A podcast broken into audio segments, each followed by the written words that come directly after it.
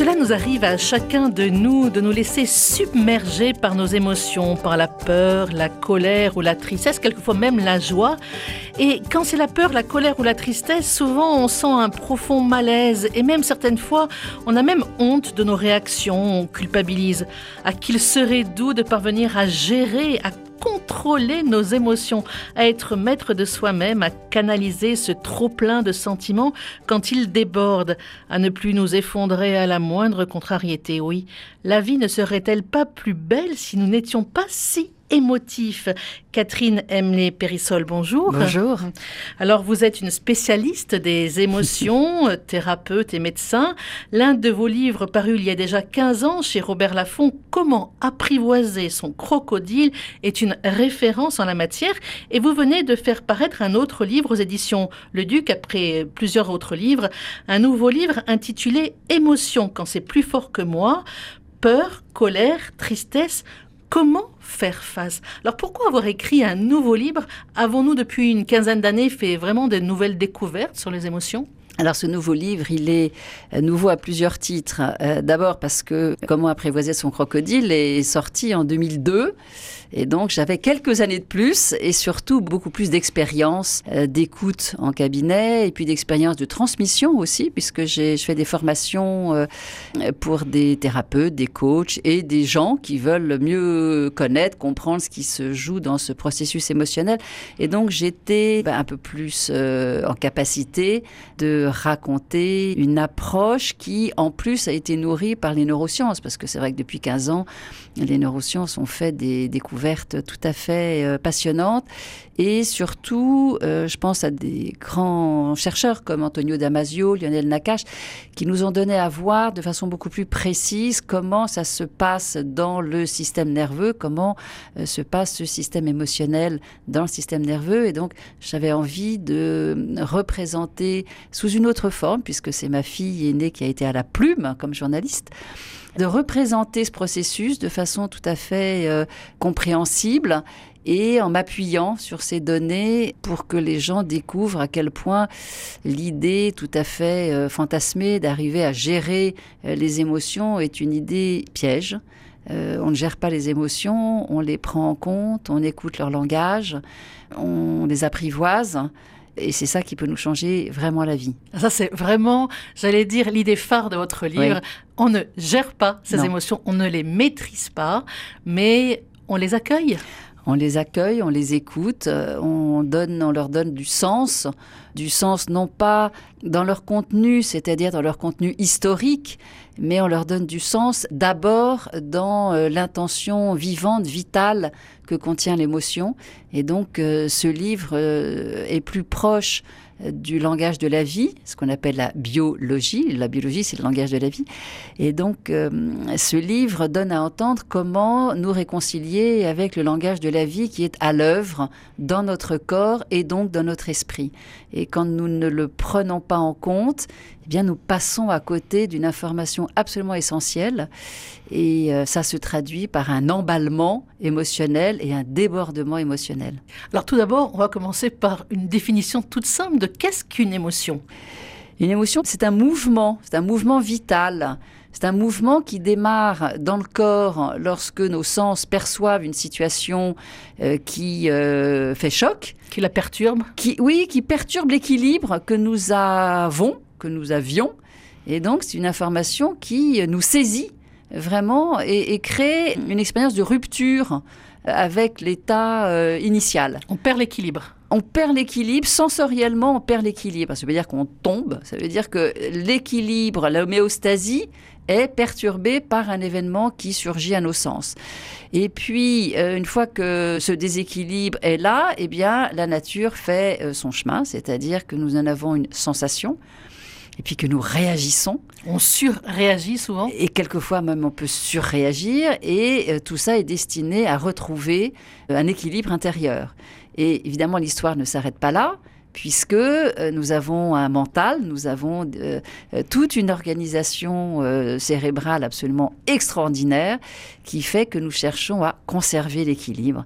Et là, c'est l'émotion telle qu'on nous la décrit habituellement, c'est-à-dire pour pouvoir absolument avoir de la sécurité ou être reconnu, eh bien, nous employons des tas de moyens. Nous avons des tas d'habitudes et euh, tout ça entretient l'émotivité, c'est-à-dire les peurs, les, malaises. Donc l'émotion, euh, c'est vraiment un processus de vie.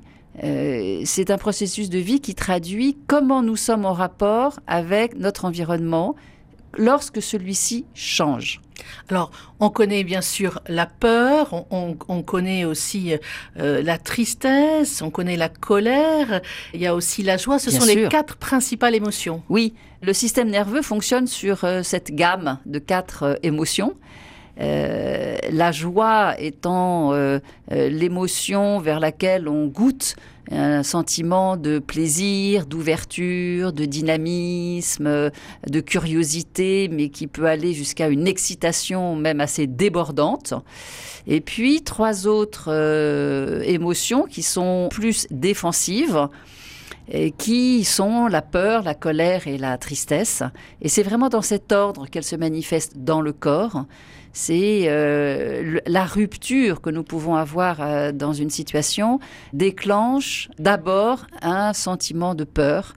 Euh, c'est ça qui se manifeste en priorité et qui témoigne du choc, voire d'une impression de danger dans laquelle nous sommes.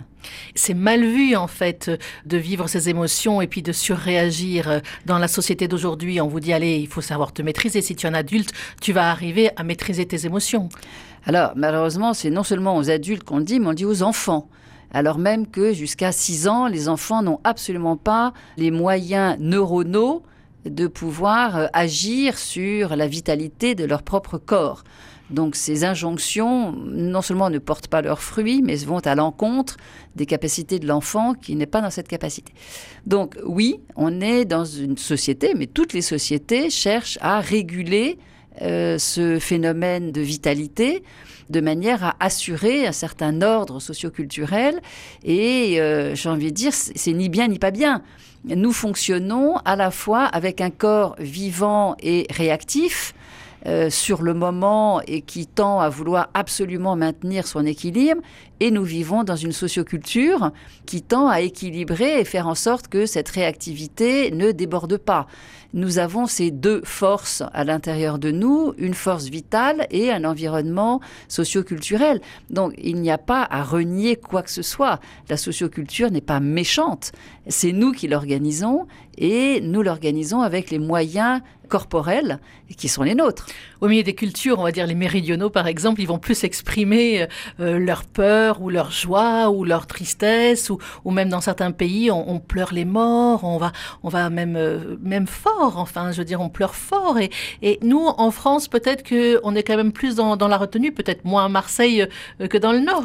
C'est passionnant de regarder comment chaque culture est en relation, en rapport avec ses émotions et quelles voix, au pluriel, ont été trouvées pour témoigner de cette vitalité et de cette euh, nature qui peut déborder et comment chaque culture a imaginé de pouvoir à la fois laisser de la place et à la fois les réguler. À une époque, le carnaval, dans son côté complètement débridé, était une façon de laisser de la place à euh, cette émotivité, à cette euh, expression euh, débordante.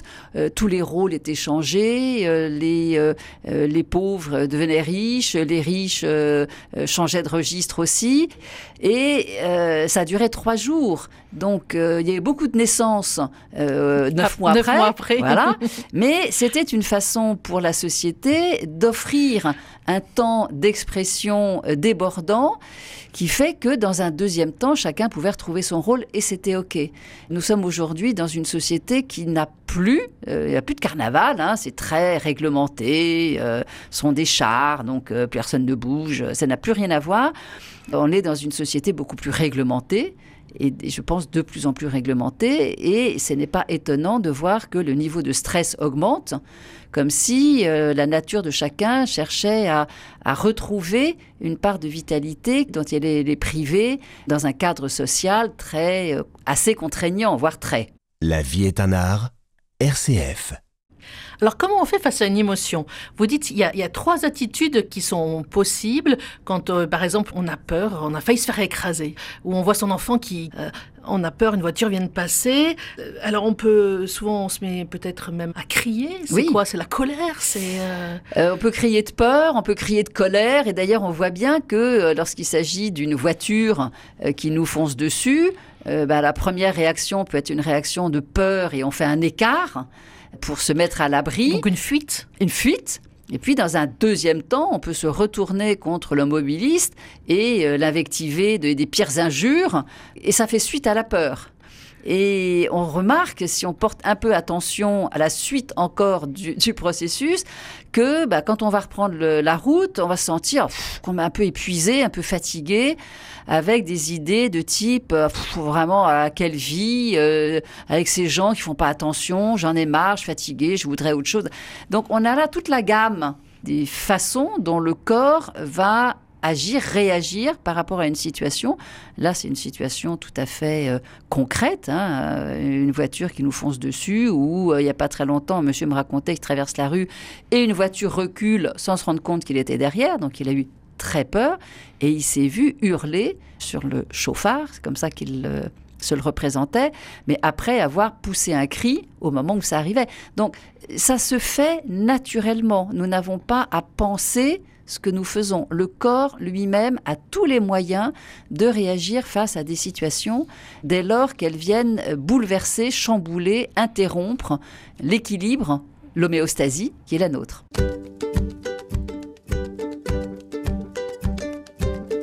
Catherine Emlé-Périssol, ensemble, nous parlons donc des émotions et vous disiez que face aux émotions, on ne peut pas les gérer, ça sert à rien. Même si vous essayez, on n'y arrive pas. C'est plus fort que nous. C'est souvent une expression qu'on dit, c'est plus fort que moi. J'ai pas pu faire autrement que de crier, par exemple, que du hurler. Alors, qui est de commande Pourquoi est-ce que c'est l'émotion euh, qui prend la main? Alors, il y a une double commande. Il y a une commande qui est très archaïque nous avons conservé un vieux, un vieux modèle, un vieux cerveau qu'on appelle le cerveau reptilien, que moi j'aime bien appeler le crocodile. Et celui-ci, c'est vraiment euh, organisé aussi dans une mémoire. C'est une première commande. Un cerveau archaïque, son objectif, c'est rétablir l'équilibre, survivre. Et ça, c'est non conscient. Nous ne sommes pas conscients de ça. C'est automatique. C'est automatique. Ça se fait. Et c'est pour ça que d'ailleurs nous disons c'est plus fort que moi. Le c'est, on ne sait pas bien ce que c'est, mais nous faisons l'expérience de quelque chose qui se déclenche et qui peut nous mettre dans une réactivité de type fuite, de type euh, colère, lutte ou de type repli sur soi. Ça, c'est une commande qui a vocation de répondre à notre vie, à notre survie. Donc, c'est pas la peine de s'en vouloir, on va pas la gérer. Elle répond vraiment à une intention biologique de vie. Et puis, il y a une deuxième commande qui, elle, peut se rendre compte de ce qui se passe au niveau inconscient. C'est-à-dire qui peut découvrir le sens et la valeur de ce type de réaction et de ce type d'habitudes défensives qui sont prises. Et ce deuxième cerveau, il est plus euh, tout à l'heure, on avait un lien entre le crocodile et la mémoire, et là, on a un lien entre la mémoire et la capacité à projeter, à penser, à parler. Ça, c'est l'adage du néocortex, le nouveau cortex, c'est-à-dire le cerveau dit intelligent, qui lui est capable de euh, imaginer, projeter, anticiper, euh, analyser, parler, penser. Et ça, c'est la deuxième commande. L'idéal, c'est évidemment de pouvoir relier et de pouvoir associer la première et la deuxième commande. C'est tout notre job à tous de pouvoir à la fois prendre en considération ce corps vivant et qui aspire à vivre et prendre en considération toute cette partie extraordinaire qui imagine, qui anticipe, qui pense et qui va avoir à apprendre à penser avec le corps. C'est très difficile d'arriver à penser avec un corps vivant avec un corps vibrant, avec un corps émotif. C'est très difficile parce que il, est aux commandes alors même qu'on voudrait être complètement autonome et, toujours finalement maître de nos, de nos vies, pouvoir les contrôler quand c'est pas contrôler les autres, hein, évidemment. Donc, euh, bah, c'est un apprentissage et je pense qu'il faut le faire euh, le plus tôt possible. Alors, vous écrivez Le corps a ses raisons que la raison ignore. Oui. Absolument, le corps a ses raisons et il a son langage. C'est ce langage de vie, c'est ce langage de euh, garantir l'équilibre, de garantir l'existant. Et la bonne nouvelle, c'est que la raison, peut non pas s'isoler dans un registre de euh, compréhension, d'analyse, etc., mais la raison peut se mettre en quelque sorte au service de cette intention vivante et agir, imaginer et agir avec euh, cette euh, intention corporelle. Évidemment, là, ça change tout. C'est-à-dire que la raison peut se mettre au service du désir qui est contenu du besoin et du désir corporel euh, qui est très intime, très intense, et que euh, il nous faut retrouver pour arriver à comprendre ce qui se passe dans nos habitudes défensives. Quand une personne a l'habitude de vouloir absolument tout contrôler dans sa vie, eh bien, euh, c'est intéressant que la raison se mette au service de cette habitude de contrôler en se posant la question de mais qu'est-ce qui se dit dans cette habitude de contrôle? Quel est le désir qui euh, est à l'origine de ces habitudes de vouloir absolument tout contrôler, qui fait qu'on vérifie euh, ce que nous-mêmes faisons, ce que font les enfants, ce que font le mari, ce que fait l'épouse, et qui a l'habitude d'intervenir sur tout, de vouloir avoir le dernier mot sur tout? Qu'est-ce que ça dit de la personne? Et là, la raison d'insécurité Certainement. Certainement. C'est à la fois une profonde insécurité, mais ça dit quelque chose d'un désir de sécurité, justement. Et que l'attention, notre euh, raisonnement peut se mettre au service de ce désir de sécurité. C'est-à-dire comment je m'y prends pour me sentir en sécurité dans telle situation? Euh, quels sont les moyens que j'ai développés jusque-là? Qu'est-ce que je fais déjà pour me mettre en sécurité? Qu'est-ce que je peux faire d'autre pour me mettre en sécurité quand euh, mon fils rentre tard, euh, quand euh, mon mari est bougon, quand mon boss me fait des réflexions. Qu'est-ce que je peux faire? Comment est-ce que je peux imaginer une façon plus juste et plus harmonieuse aussi de me mettre en sécurité dans cette situation-là je voudrais fuir, mais je peux pas. Donc, qu'est-ce que je peux faire d'autre? Peut-être même que je peux un peu fuir, c'est-à-dire dire à mon boss écoutez, la façon dont vous me parlez ne me convient pas. Euh, je préfère partir et que nous ayons un rendez-vous un peu plus tard, peut-être avec une autre personne, parce que là, je me sens vraiment mal et euh, je suis complètement inhibée devant vous. Ça ne me va pas du tout. Voilà, c'est prendre vraiment acte de ce qui est éprouvé pour pouvoir inventer d'autres réponses au désir, par exemple, de sécurité, qui est un besoin extrêmement fort chez chacun. Alors dans votre livre, justement, Catherine Emery-Brissol, tout est là, c'est-à-dire que vous nous aidez à prendre du recul sur ce qu'on vit. Parce que vous avez bien dit, la première réaction, euh, elle est automatique, elle est inconsciente, donc là-dessus on peut rien faire. On n'a pas de prise sur notre fameux cerveau reptilien, qui est un cerveau finalement qui est euh, commun euh, à tous les animaux tous les animaux, euh, sous des formes variables, tous les mammifères, ça c'est sûr. Et bien avant, il n'y a pas de système vivant sans système défensif. Les plantes, etc., ont chacun leur système défensif. Et donc, en tant qu'humains vivants, nous avons, nous aussi, ce système défensif. Et ce cerveau reptilien, euh, on ne change pas une équipe qui gagne. Hein. Donc, s'il a perduré dans le temps depuis des millénaires, c'est qu'il est efficace. Donc ça veut dire c'est comme euh, une alarme, attention, attention, attention, danger. Exactement, c'est un système d'alarme, c'est une alerte, ça fait des clignotants rouges. Et donc ça nous invite à regarder ce que nous sommes et qui nous sommes dans la situation dans laquelle nous existons pour pouvoir agir avec plus de conscience sur les besoins qui sont les nôtres dans cette situation. C'est un système d'alerte, sans lui, l'espèce humaine serait morte depuis bien longtemps. Et donc, c'est vraiment une invitation déjà. Il y a une dame qui me disait, c'est extraordinaire, à la suite d'un stage, c'est extraordinaire, je découvre que j'ai un kit de survie et que je peux me fier à lui. C'est ça. C'est la trousse de secours. C'est la trousse de secours. qui, d'une façon euh, réflexe, va réagir, même si quelquefois c'est plus très adapté. Par exemple, si on prend euh, allez, une araignée, euh, une araignée qui, on sait très bien, est complètement inoffensive, on peut avoir très très peur d'une araignée, même si on sait qu'elle est inoffensive, mais peut-être que dans, dans le temps, euh, elle avait l'araignée a tué tellement de personnes. Absolument.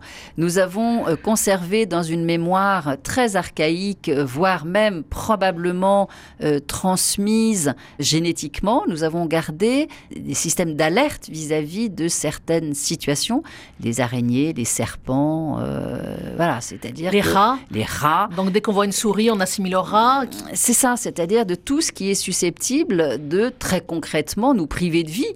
Et donc, euh, le système mémoire s'est organisé autour du maintien, comme ça, de certains euh, systèmes, euh, de, certaines perceptions, d'une certaine lecture, et qui fait que bah, nous allons immédiatement saisir cette information de façon variable. Il y a un monsieur qui me disait que un passionné de serpents, et que quand il était tout petit, il était terrifié par les serpents, et me dit-il, et j'en ai fait mon métier extraordinaire. C'est-à-dire que je lui ai dit, mais qu'est-ce qui s'est passé entre-temps? Et il m'a dit, c'était pas possible pour moi que ces serpents me fassent peur, c'est comme si ils, me dominaient. Et donc j'ai décidé de m'intéresser à eux. Donc c'est une belle histoire et je pense que c'est exactement ça que nous pouvons faire. Quand nos réactions ne sont plus adaptées à une réalité, eh bien, euh, ce que nous dit notre système nerveux, c'est ben intéresse-toi à la situation, intéresse-toi à ce qui te fait peur, intéresse-toi à ce qui te met en alerte. Deviens curieux vis-à-vis de ce phénomène. Et je dois dire que c'est exactement ce qui est arrivé pour moi. Euh, c'est-à-dire, je me suis intéressée aux émotions précisément parce que je voyais combien euh, la réactivité autour de moi et en moi était source d'effroi. Et euh, j'avais le choix entre m'intéresser au phénomène ou devenir moi-même complètement folle. Et donc, c'est-à-dire m'affoler, en clair. Et bien donc, j'ai décidé de m'intéresser au processus. Mais c'est bien après hein, que je m'en suis rendu compte. Mais je pense que c'est vraiment ça qui s'est passé. Je me suis intéressée à ce qui me faisait peur. Un grand merci, docteur euh, Catherine Emlé-Périssol. Merci à vous. Et puis, on se retrouve bien sûr la fois prochaine parce qu'on a hâte de savoir comment, pas gérer ses émotions, mais comment vivre avec et non pas contre ses émotions. Et je veux juste un mot. Dans votre livre, vous insistez, l'émotion, c'est la vie. Oui.